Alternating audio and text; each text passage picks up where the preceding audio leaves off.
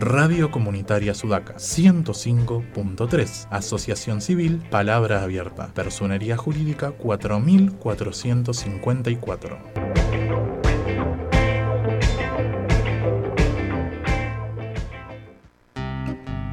Concierto todos los domingos de 10 a 13. En mi pueblo sin pretensión tengo mala reputación, que me moví o que me quedé, me consideran yo no sé qué. Desconcierto todos los domingos de 10 a 13 por Radio Sudaca 105.3. El desconcierto. Pero a la gente le sienta mal que haya un camino personal. A la gente le sienta mal que haya un camino personal. Conectate por fibra óptica. La promo la pone Flux.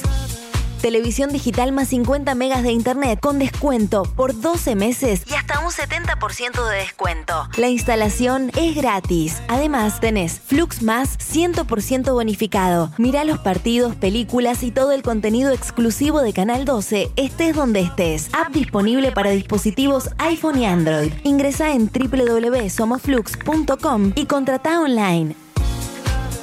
Somos conexión. Somos Flux.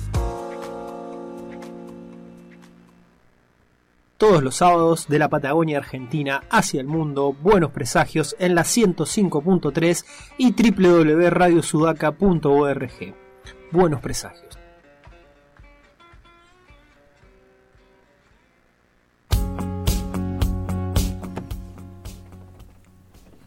Bueno, arrancamos el cuarto bloque de Buenos Presagios, siendo ya las 14 horas 10 minutos, después de escuchar a la super banda recién de Travelis Wilburys. Ahora lo que viene es la charla con la señora, la señorita María Eugenia Alcatena. ¿Qué tal, María Eugenia? ¿Cómo estás? ¿Todo bien? Pablo te saluda.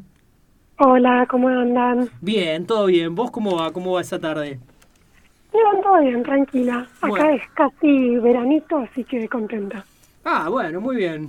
Nosotros acá estamos con Pablo, con Juan Pablo y con Bárbara. Sí, hola, ¿cómo andan? Sí, los estaba escuchando. Ah, sí, es que estuvo ahí por el fondo esperándonos, así que escuchó todo el desfile que armábamos. La demora, Eugenia. no, no, para nada, para nada, un gusto.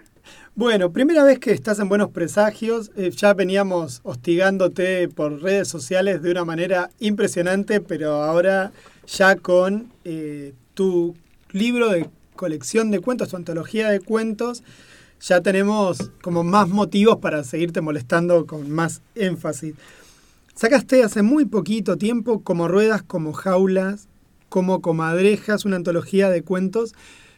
Y mm, el otro día escuchaba una entrevista que te había hecho Seba de Caro y le comentabas que esto era una pequeña selección, 11 cuentos, de una gran colección o una colección mayor de cuentos.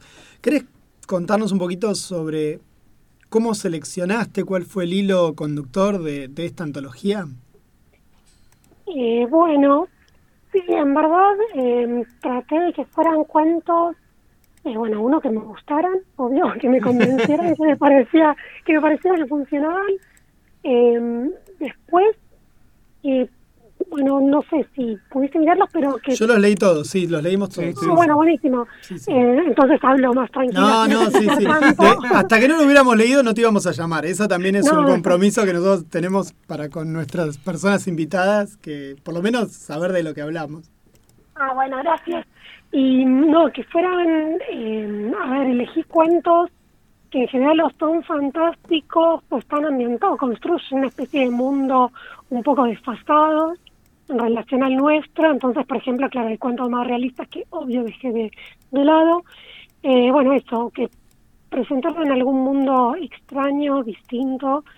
Después que un poco combinaran entre sí, o sea, que no se repitieran, que no que fueran variados. Me gusta esa combinación en los libros de cuentos, de cuentos que son variados por un lado, o sea, bastante diversos, pero al mismo tiempo tienen ciertas afinidades. No sé, por porque se repiten algunos temas o motivos o elementos eh, transformados, ¿no? Y no sé, creo que más o menos pasa algo de esto, tienen resonancia entre sí los distintos cuentos. Sí, no, yo cuando lo leía pensaba también en que hay como una extrañeza con, eh, con la naturaleza, con la naturaleza mm. en cuanto a mundo animal o en cuanto a eh, o, cuanto a lo que sería plantas o lo que sería la flora, la fauna. Como que la extrañeza también ese podría ser un, hilo conductor, ¿no? Sí, sí, sí, totalmente. ¿Eh? Yo había visto, yo no sé si los demás eh, pudieron leer Ruido Blanco, tu historieta con Muriel Frega, pero recuperás ese guion y lo convertís en cuento.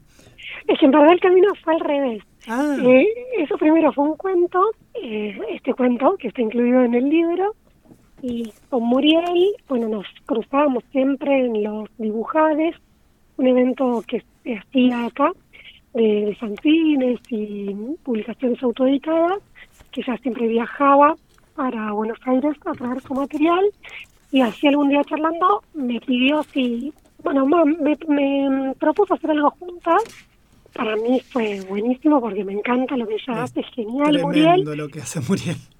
sí, imagínate de repente cae, viene Muriel de un plato volador y te propone hacer algo. Sí, sí, sí, mm, mm. O sea, una maravilla y también me generaba un poco de presión. Y yo justo, no sé, hace un tiempo había escrito este cuento y me entonces estaba pensando que podía proponerle a Muriel que fuera, que fuera bien con su estilo, bla, bla. Y bueno, me ocurrió que por ahí podíamos hacer algo a partir de esa idea. Entonces, bueno, primero le mandé el cuento a ver si le gustaba, le gustó la idea, pues le conté un poco de qué iba también, y bueno, en base a eso eh, armé el guion, una propuesta de guion, y bueno, pues con eso seguimos trabajando juntas. A mí... Eh, sí, decime. No, no, yo te juro que pensaba mientras leía los cuentos, eh, y después llegué al de Ruido Blanco y automáticamente fue como que se me setió la cabeza y empecé a verlos, a, esos, a los cuentos pintados, ilustrados por ella. Y pensaba el de las jaulas, el de las comadrejas en realidad, pero bueno, ese armado por ella debe ser un despelote. Así que esa historieta, eso convertido en historieta por, por Muriel y con el cuento debe ser un despelote. Me, me imaginaba todas esas comadrejas colgadas y no, me flashó muchísimo. Bueno, yo voy a cometer una incidencia. Hacelo, sí, por favor. por favor, sí, gracias. La, primera de la tarde. A Muriel no le gusta dibujar animales. Ah, pues que se joda, pero no importa. pues ya dice esto, para mí, es, no sé, le deben salir buenísimos también. Eh, pero bueno, hay que hay que trabajarla un poco ahí Muriel. No, bueno, sí, aparte labura 400 horas, pobre, dando clases, así que sabemos que, que es una docente explotada como vos, como todos nosotros acá. Como, sí, como todos nosotros. Como todos nosotros. Em, por otro lado, me pareció súper interesante también que consideras, bueno, no sé si el, el contacto con Femimutancia sale de, de, la vida cotidiana, pero me pareció súper linda también la tapa, nos pareció súper linda la tapa. ¿Eso fue decisión del editorial? ¿Pudiste con, hacer el contacto vos? No, eh, cuando Laura me propone armar un libro, bueno, y ya, estábamos, ya habíamos cerrado el conjunto de cuentos y todo, eh, en verdad yo más temprano me había dicho que fuera pensando qué imagen me gustaba para la tapa. Y la verdad es que, no sé, lo primero que pensé, bueno, a mí me encanta lo que hace Femimontancia, eh, sus ilustraciones, sus historietas, todo su, su universo, su imaginario particular, y bueno, pensé en su trabajo. Eh, bueno, pero lo fui pateando hasta que el trabajo con el libro estuviera más avanzado. Y bueno, me mandé y le pregunté si, si tenía ganas de, ilustrar algo. O sea, yo además la estuve estoqueando un poco eh, lo que hace para encontrar o sea para qué lado de, todo lo que lo que hace eh, qué, qué tipo de imágenes me gustaba entonces le mostré un par de en qué línea. Y bueno, me pidió los cuentos para leer, por suerte le gustaron, eh, hubiera sido muy triste si no, y un, un golpe muy duro, ¿no? Antes de salir el libro, que, que el dibujante de tus sueños diga que no le gustaron eh, tus cuentos, pero bueno, por suerte le gustaron, y entonces armó un, un boceto de propuestas, sobre eso hablamos, y después ya hizo el dibujo. Quedó increíble, ¿no? Sí, aparte tiene toda una estética, yo la pienso como superhéroe, o sea, porque tiene como una... bueno, ahora estamos compartiendo la imagen también por las redes como para que las demás personas lo puedan ver, porque hace un... Hay una, hay una figura central y alrededor personajes de todos los cuentos, o de alguna manera están sintetizados todos los cuentos en esa etapa. Eh, cuando terminas de leerte, te, vas como dimensionando toda la partecita. Sí, no sé qué poner, capaz que es como una imagen híbrida de todo lo que representa también el, eh, el libro en sí. Está muy bueno, muy, muy buena y, y representa perfecto lo que uno lee. Tengo una consulta. ¿En qué periodo de tiempo más o menos pensaste o fuiste armando toda esta selección de cuentos? Perdón, escribiendo los cuentos. La selección debe haber sido bastante de ahora. Eh, bueno, es que yo escribo desde hace bastante, desde hace varios años. Eh, lo que pasa es que, bueno, fue cambiando bastante con el tiempo y sobre todo en el último tiempo eh, mi forma de escribir, creo. Eh, como yo tendía a escribir eh, textos más breves, como en los últimos años empecé a, a soltarme más de alguna manera y a escribir textos con más aire.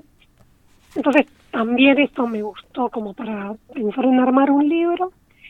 Y a ver, igual el cuento más viejo de la colección es bastante viejo, lo haber escrito hace, no quiero exagerar, pero casi 20 años, capaz hay un cuento así tan viejo, eh, uno de los más cortos, justamente, y, y no, después son de un tiempo más para acá, no sé, serán de los últimos cuatro años, tres años, no sé. A mí me parecieron como muy distintos en la escritura. Eh, le estoy justo compartiendo a Bárbara uno de ellos, que es el que se llama El vuelo resplandeciente de la princesa del algodón Damasco. Me encanta el título, muy, muy chino, y justamente transcurre ahí. Y, y, de pronto era ese y el primero que habla sobre este gato humanizado o este vínculo entre persona y mascota que se va trastocando. Gutiérrez. Eh, Gutiérrez. Y... Me, me, hizo acordar una vecina que tenía un gato que se llamaba Díaz, Díaz de apellido. Sí, sí, sí, sí, sí, Así que tenía, eh, su, su, gato era Díaz. Eh, y me parecían como que habían eh, estilos tan distintos que, que, no sé si tiene que ver con, con tu plasticidad, por supuesto, pero además por la temporalidad, como que los habías estado escribiendo en un momento donde te había pegado más escribir este tipo de historias eh, al estilo chino, por decirlo así, de cuento chino, a eh, pasar por un realismo más, más actual. A mí me hace acordar más a las novelas así más oníricas de japonesas, claro. tipo Banana Yoshimoto, una cosa así. Un poco medieval también tiene, no sé, vamos a dejar que ella elija. te preguntamos a vos mejor en qué te... No, no, pero yo prefiero escucharlos a ustedes. claro.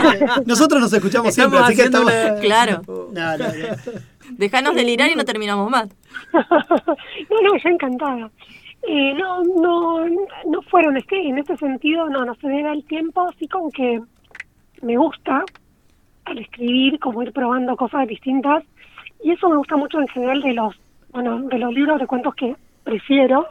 Eh, alguna vez nosotros intercambiamos un par de mensajes por el libro de Ted Chiang, Exhalación, sí, sí. y para mí tiene esto, ¿no? Como que cada cuento construye su mundo, sus personajes, su tono, y esto, lo, el mundo, los personajes, el tono que este cuento necesita, y después, bueno, cuando lo cerrás, pasar a otra cosa completamente distinta, ¿no? Eh, entonces, algo de eso, que es algo que yo disfruto por eso particularmente, como lectora, quería que estuviera acá. Y quería que fueran bien distintos, y el orden en que están los cuentos en el libro, también trataba de hacer esto, que al pasar de uno a otro, vaya saltando entre cosas bastante distintas. Eh, sí, sí, no son distintas etapas, entre comillas mías, este, y no lo que me gusta hacer a mí, no sé, lo que estoy escribiendo ahora, trato de que sea muy distinto también, porque me divierte así al momento de escribir, pero también al momento de leer, digamos. Y además, eh, sí, perdón. Sí. No, te iba a decir no, no. que también tenés todo también tu perfil profesional, eh, no, arrancamos medio para atrás, porque yo soy el desordenado en el programa para estas cosas, contamos al público que vos sos licenciada en letras por la Universidad de, Buenos Aires, por la UBA, y que además trabajás en literatura española medieval, que si te presentamos a Paulita Brahim, que es nuestra historiadora medieval, pues ya está, las, grabamos y las dejamos hacer 15 programas de corrido. Pero bueno, eh, y bueno, vos también tenés todo un trabajo profesional en términos de tu, tu materia de estudio, que es la literatura medieval, y hay bastantes papers tuyos dando vuelta por, por varios lados. Yo estuve ahí buscando material y tenés un montón de publicaciones, o sea que además de tu línea, por decirlo así, de la fantasía, tenés también todo el trabajo en, en tanto investigadora. Sí. Eh, bueno, recién que comentaban eso, qué, qué elementos había ahí en los cuentos. Y bueno, se imaginarán que yo también soy ñoña como ustedes, entonces como trato de que me gusto, mis obsesiones... No, no, no te creo una cosa de ahí. El verbo en pasado no te lo creo. Estén mezclados ahí. Y, bueno, me gusta mucho, obviamente, como un abanico de, de gustos, de intereses amplios. Y qué sé yo, igual por ejemplo, esto de los japoneses, yo también estoy desordenada, así que después vuelvo a lo de la literatura medieval. Eh, los japoneses es más una falsificación que otra cosa. Yo la verdad no sé poco y nada de, cultura y literatura japonesa, sí, haber leído cuentos de hadas, no sé, japoneses, chinos, sí, y películas, qué sé yo, pero es como exagerado, más el imaginario de los japoneses que los japoneses en sí lo que hay en ese cuento, ¿no? Eh, un poco exagerado, distorsionado. A mí me hizo mucho acordar el viaje de Chihiro, tenía como una cosa así de, de o el corazón, el, no, el otro, el del Castillo, Vagabundo, me hizo ah. acordar eh, que no es japonés, ¿no? También es una, adaptación, es una adaptación de del estudio Ghibli. Sí, bueno, gracias. yo de, esas películas vi pocas, vi la del Reino de los Muertos, ¿cuál es esta? La, del viaje de Chihiro. Esa es el viaje de Chihiro. Sí. Eh, pero claro, que tiene mucho de raíces folclóricas, así en cuento popular. Es el reino de los muertos, que está en todas partes, así, con las mismas características, ¿viste? Pero, mm, bueno, eso es algo. Después, ¿qué más? Sí, obvio, me gusta mucho la ciencia ficción, la, la literatura más contemporánea, de imaginación, eh, fantasía, ciencia ficción, weird, esos géneros híbridos, terror. Y, siendo a lo medieval, y yo eh, investigo y enseño literatura medieval, eh, sobre todo en castellano, pero bueno, también a veces en otras lenguas, francés sobre todo, bueno, y otras cosas que he leído. Y, y también, o sea, algo de esto, algo de eso hay. El cuento de las comadrejas. Sí ahí como que en el mix, que en el remix uno después remixa, ¿no? Y mezcla cosas un poco salvajemente, pero hay algo como de relato de viaje medieval. Es que hay algo, esos relatos muchas veces tienen como un tono, sí, extrañado, que es realmente otro mundo para nosotros. Eh, vivían en otro mundo, tenían como otro imaginario, otra otra imagen del mundo por completo y algo de esto también quise meter, ¿no? A mí, a mí ese cuento, el de las comadrejas, me hizo acordar mucho cuando leía Lobsac Rampa cuando era chico, que me transportaba un tip, no sé si alguna vez lo leíste, pero eh, eh, era un inglés que le hizo creer a todo el mundo en la década del 60 que era un, una encarnación de un lama tibetano. Era un chanta total, pero los primeros tres libros cuentan la infancia de él en Tíbet como, como tibetano. Es buenísimo, porque después cuando me enteré que era una mentira, eh, me hizo Pero bueno, me transportaba a eso, ¿no? Como un mundo eh, cercano al, nuestro en el tiempo, pero totalmente ficcional y a la vez como medieval, valga, o por lo menos más menos tecnificado Mm. que, el nuestro. Y a mí ese cuento me hizo acordar eso. Obviamente, si vos no leíste nunca Lobsac Rampa, es, un, es una casualidad. ¿no? Sí, no, pero claro, hay una cosa, tiene un aire medio orientaloso también, porque hay algo medio parecido a la idea de karma, ahí dando vuelta, la idea del monje. Así que sí, entiendo que, Qué bueno esto, que haya despertado esos ecos ahí tibetanos. También es, es, falsamente tibetano, ¿no? La falsificación de lo tibetano. Exactamente. Hay, bueno, nada, pues, me encantan todos. Voy, voy chusmeando el libro porque se lo había pasado a Pablo y, lo vuelvo a mirar para, para seguir recordando y charlando un poco sobre los cuentos. Y, y el que más me extrañó a mí fue el de Bordes. El de Bordes me pareció una película de ciencia ficción maravillosa. Yo reda para, para una película.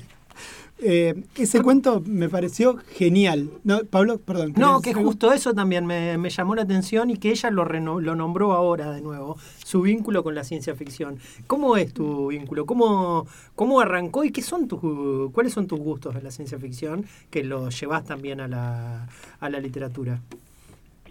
Eh, bueno, antes que nada me pone súper contenta que les haya gustado este cuento.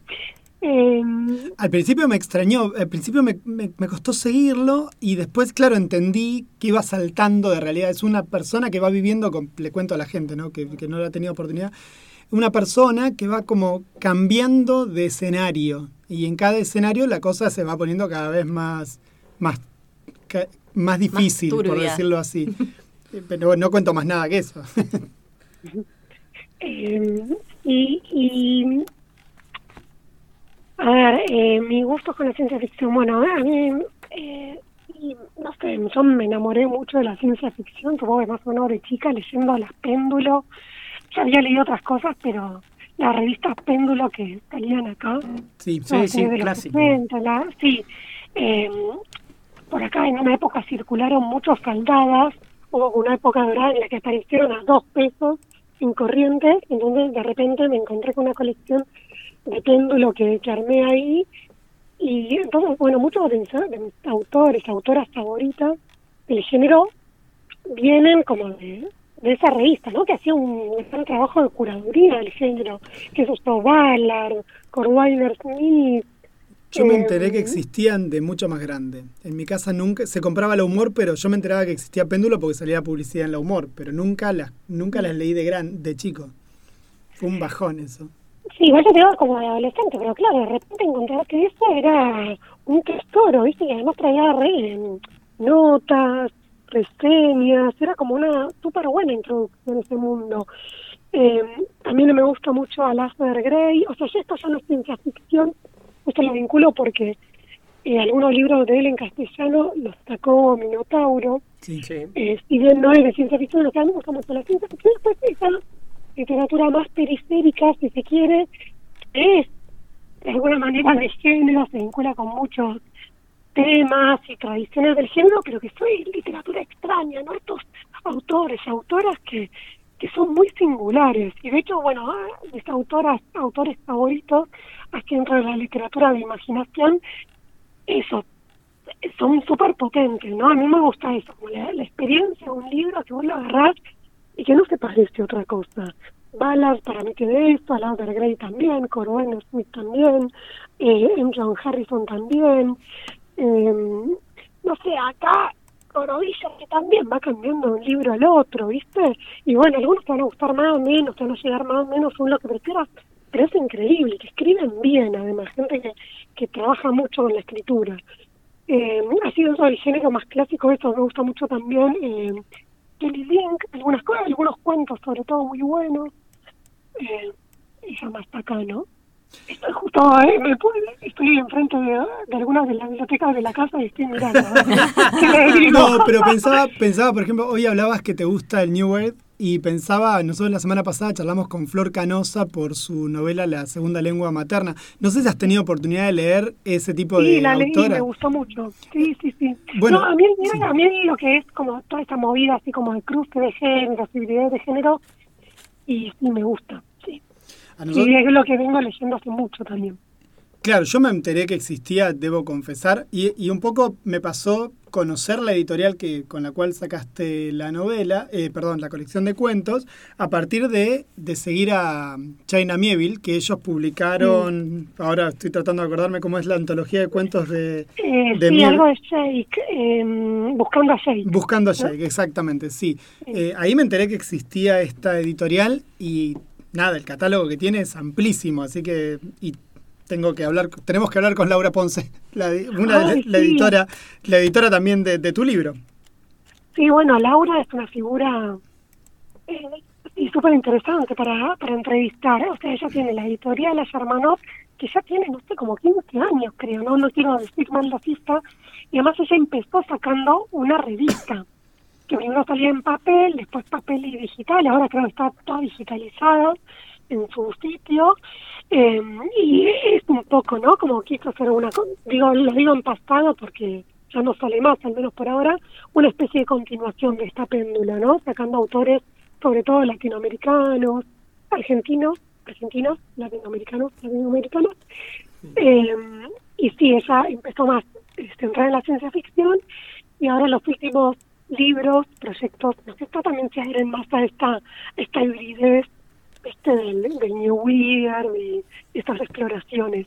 Que yo vuelvo a decirte, me fui como enterando de ahora, en este último tiempo, porque yo la verdad que no le venía dando como mucha bolilla, por lo menos a lo personal, a lo que era la, la no sé si ciencia ficción es la palabra, pero New Weird sería lo correcto, argentino. No venía leyendo ese tipo de material y la verdad que me quedé, me quedé fascinado. Por otro lado, te quería preguntar también, uno aprovechando eh, a Goodreads, eh, conoce la obra también más cosas de una persona y veo que escribiste una especie de elige tu propia aventura de No me llames Tamik. Yo no tenía la menor idea que existía, pero me parece súper interesante. ¿Cómo también tenés material de literatura infanto-juvenil o adolescente? Eso fue. Bueno, de hecho, está, subida en un blog. O sea, si lo quieren jugar, está entero en un blog ah, ahí para jugar. Y, y si no, bueno, algunos aparecen algunos libros, ya, ya lo reservo alguno, pero eso lo hicimos con dos amigas, medievalistas también, y fanáticas del terror, eh, Florencia Miranda y Melissa Martí y lo empezamos como un juego, ¿no? Como, bueno, esto, ¿no? Tenemos estas afinidades, nos gusta mucho el terror, eh, una edad similar, andamos alrededor de los 40. Eh, o sea que leímos en nuestra infancia Los Elige tu propia Los Elige tu propia aventura, sí, claro, seguro. todos tenemos algún ejemplar en casa, todavía. Sí, y además esto, viste, que nos los prestábamos entre, entre nosotros, en esa época todo, y no sé, un poco charlando, riéndonos, y dijimos, bueno, hagamos uno entre las tres, porque nos parecía que era un buen ejercicio, además era como un, una buena forma de, de escribir algo colaborativamente, ¿no? Como que se presta el formato para escribir algo colaborativamente con relativa facilidad. Acá lo encontré al eh, blog, ¿eh? Terminé, puse el nombre y apareció el blog, así que lo estoy chusmeando mientras charlamos con vos, lo voy chusmeando en la compu. Entonces nuestra idea fue escribir entre las tres una especie de Elige tu propia aventura.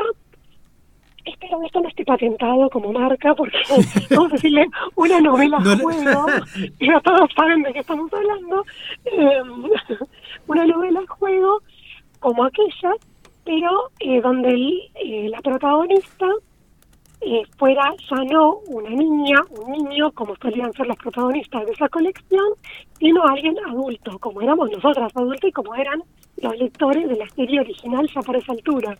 Y bueno, es hacerlo de temática de terror y metiendo como que cada uno de los finales eh, se vinculara con algún subgénero dentro del terror. No sé, que hubiera una cosa más de splatter, más gore, una cosa más de, no sé, eh, asesinos seriales, otra de, no sé, de loco de la carretera, eh, una cosa más Lovecraftiana, vampiros, eh, monstruos marinos, eh, no sé, ovnis, bueno, todo, todo, todo, todo, todo lo que se les ocurriera, meterlo.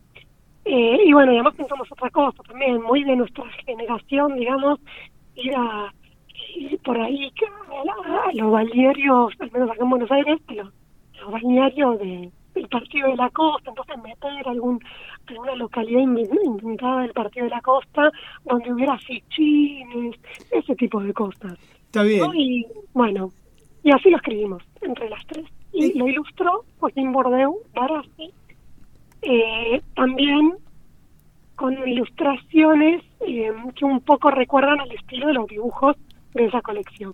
Sí, sí, sí. lo, estamos mirando y, nada, nos estamos riendo un poco de, cómo va siguiendo el No me llames Tami. Pero la verdad no, no conocíamos un montón de, de, tu producción. Sí sabía el número de la revista de Chutulu, vaya uno a saber, algún día aprenderemos a pronunciarlo. Ese sí sabía del cuento, no tengo acceso a ese material, pero lo sabía. Y después el otro historieta que hiciste también con Muriel en, la antología de Revolver, que me pareció tremendo, tremenda esa historieta. Ah, sí, ah, gracias, qué bueno. No, no, pero aparte es, este, bueno, sí, los dibujos son tan preciosos y el guion es, súper tremendo. Otra que, otra que el cuento de terror de este de No me llames Tammy. También, súper, súper rigore. Chicos, ustedes quieren preguntar alguna cuestión, creo que estamos. No estoy dejando meter bocados, yo me pasa siempre lo mismo, soy un exagerado. Es el corazón del grupi. Soy el corazón del grupi, claro, sí, sí, sí, se aprovechan de eso. Eh, Eugenia, yo también charlábamos la vez pasada, vos recordabas muy bien que charlábamos sobre eh, este autor, eh, Te Chiang, eh, y su manera de mezclar límites. ¿No, ¿No se te dio tratar de de pensar historietas en ese género, en esa, en ese formato? Escribir como historietas en un formato más de lo que sería una especie de ciencia ficción o algo por el estilo. Por lo menos no recuerdo haber leído ninguna que tenga ese formato de las que he leído tuyas. Capaz que me decís que sí. Y que el problema de la historieta son los dibujantes. Porque Muriel no se pone las pilas a dibujar, por eso, eso es lo que pasa. Es como en la música los, los bateristas. Em, no, no, bueno, no, lleva, o sea, la verdad es que lleva más tiempo dibujar y, bueno, la gente tiene que vivir también, pero em, en algún momento sí, con Lara Lee, eh, yo le, había armado un, un, que a ella le gustó mucho la ciencia ficción, un, un guion de ciencia ficción, pero que era sin textos, o sea, toda la, todo el relato era a través de los dibujos eh, bueno, después no lo hizo, qué sé yo, se colgó la vida, ¿no?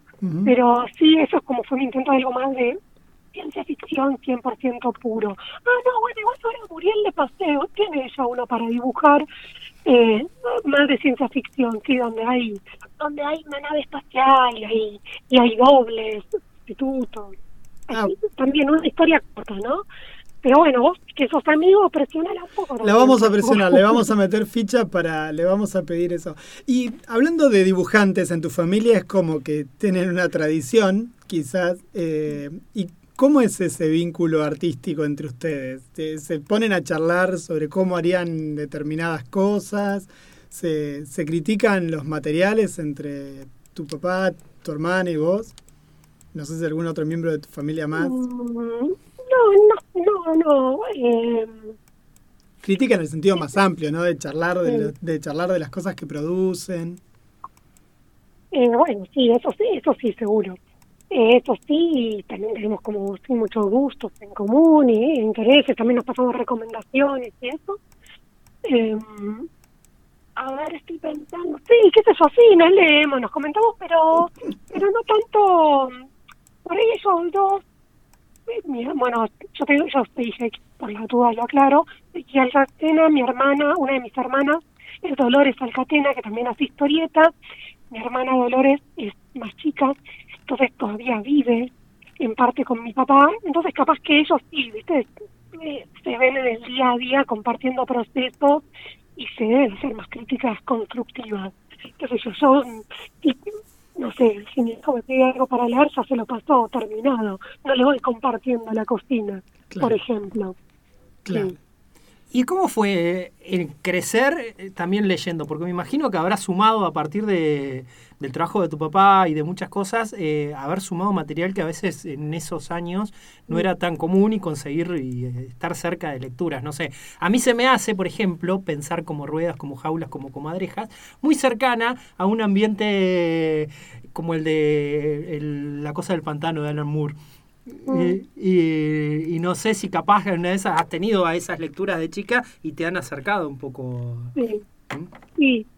Eh, bueno, para hablando de autores y autoras así que, que para mí son súper importantes, eh, Alan Moore es clave, pero no solo las historietas, lo que él está escribiendo en prosa, no sé si leyeron algo, pero la rompe. ¿eh? Cada vez que quise empezar Jerusalén mm, o La voz del fuego, me resulta refractario. Vos sabés que me cuesta pasar de, de las primeras páginas. No sé, capaz que, capaz que me decís, aguanta un ratito, me pasó con el cuento de Flor, con la novela de Flor Canosa, que al principio me costó, yo le comentaba eso a ella, y, y lo y lo seguí, lo seguí, lo seguí, después no me podía parar. Capaz que me debería pasarme lo mismo, capaz con Alan Moore, pero me gusta más leerlo en historieta que en prosa por ahora. Pero lo he tratado. ¿eh? A mí me encanta, me encanta igual la historieta, no sé, incluso me parece que, que es cada vez mejor, ¿no? Como una de mis... Yo no sé si, si hoy tengo que elegir una historieta favorita de él, creo que me quedo con Providence, por ejemplo, que es de las últimas que hizo. La tengo en la la tengo ahí en Gatera, todavía no la empecé a leer. Leí el número suelto, digamos, como la historieta suelta. Mm. Empecé a leer Providence. Y después en Providence explota, él la lleva a otro nivel. Y los libros de prosa son espectaculares. Lo que pasa es que, bueno, le aplican otro nivel de compromiso. Tipo, eh, Jerusalén tiene, no sé, 1800 páginas, creo que literal. O sea, yo lo leí en la pandemia y no, no sé cuándo lo puedo leer, en, o sea, en unas vacaciones, pues tampoco, bueno, es, eh, te, te, requiere mucho esfuerzo, pero es uno de los mejores libros que leí en la vida, sí es increíble ese cuento, ese libro. Eh, bueno, en febrero te cuento cómo me fue con Jerusalén, entonces hasta febrero no para, lo toco. Para mí no vale, igual ojo, también entiendo que, que sí, que te puede no gustar, sí, ¿eh? sí, pero obvio, para mí... Pero bueno, eh, ¿cuál era la pregunta? Ah, sí, no, ya no, no, eso, ¿cómo habían sido las influencias? Tu lectura. Eh, bueno, eh, mi hermana, o sea, la que me sigue y yo, como las, las dos más grandes, digamos, de la camada, además eh, que prácticamente vivíamos con mi papá, que teníamos una biblioteca enorme a nuestra disposición. Y la verdad es que a mí siempre me gustó leer, como no sé, aprendí a leer y papá agarraba todo. Tenía la suerte de que no se me prohibía la lectura, ¿no? Como el libro que ella agarraba, el libro que podía que leía, ¿viste? Entonces, bueno, así se agarrando cosas y tener la suerte de tener una biblioteca súper nutrida y súper variada en casa. Eh, a un paréntesis, la historieta que se menciona en Gutiérrez, esta de La Flor Enamorada, que pues, si la buscan la encuentran, que realmente es una historieta porno entre una chica que cumple los 15 años, creo, y una planta. Y yo la encontré a escondidas cuando era chica en la biblioteca de mi hijo, me partió la cabeza.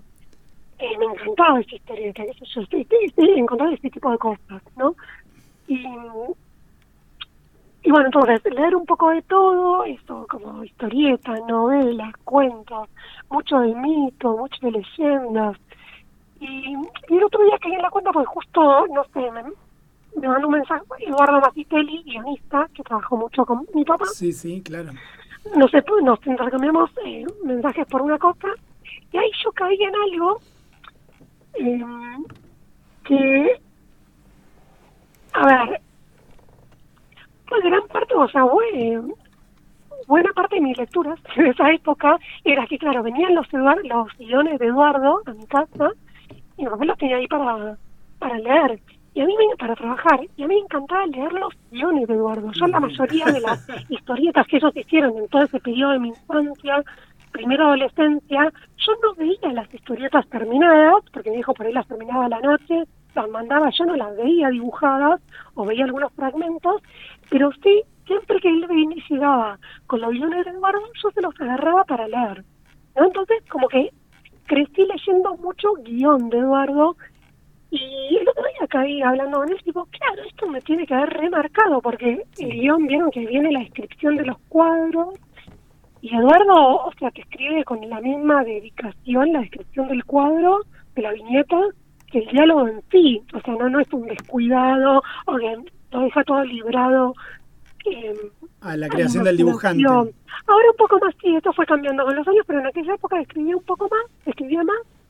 Ahora deben tener ya una, una, familiaridad que ni hace falta que le describa mucho tampoco.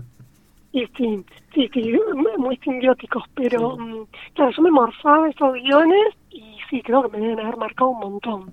Por suerte, ¿no? A mí me, me pasa siempre con la literatura que, bueno, yo soy más de leer las historietas en el sentido de que le doy más bolilla a lo que he escrito que, a la ilustración. Recién, de mucho más grande, le empecé a prestar más atención a todo lo que era el dibujo y qué sé yo, porque para mí la literatura era la prosa, digamos, en la escrita. Y eso que siempre fui enamorado de la historieta, pero, pero siempre me pasaba lo mismo. Los dibujos era como que los pasaba, los pasaba de largo. Y bueno, nos contabas un montón de cosas que venís leyendo y nos acabas de recomendar que probemos con las novelas de Alan Moore. Que, agarremos Jerusalén. Que agarremos Jerusalén de 2.000 páginas.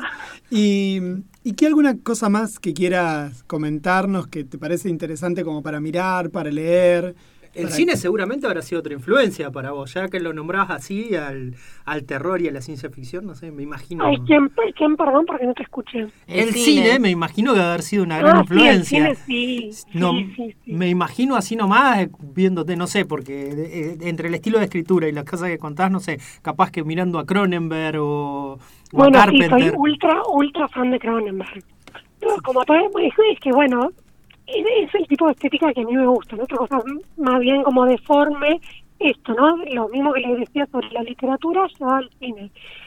Eso, esta gente que construye todo un universo, un estilo, un mambo, o sea, ¿no? Donde el estilo, el imaginario, el tipo de historias es toda una cosa. Sí, eh, Cronenberg, bueno, me gusta mucho el cine B, muy fanática de ver películas.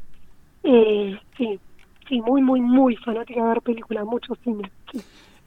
Bueno, Eugenia, no te robamos más tiempo, aparte se nos termina el programa, así que nos van a echar a mm. nosotros también, pero queríamos agradecerte muchísimo por todo este tiempo que nos has brindado y bueno, seguramente cuando sigamos avanzando con más cosas que vayamos leyendo tuyas, vamos a ir eh, intentando conversar con vos si vos estás, lo tenés a bien y te invitamos en otro momento al programa. Dale. Dale, bueno, muchas gracias. Bueno, Eugenia, un placer que estuvieras con nosotros. Bueno, gracias. Seguíamos charlando recién con Eugenia Alcatena y ahora pasamos un poquito de música, Paulín. Pasamos un poco de música. Eh, vamos a música, no, recuerdo qué es lo que viene, así que... Eh, ah. Conduit for Sale de Pavement. Pavement, temazo.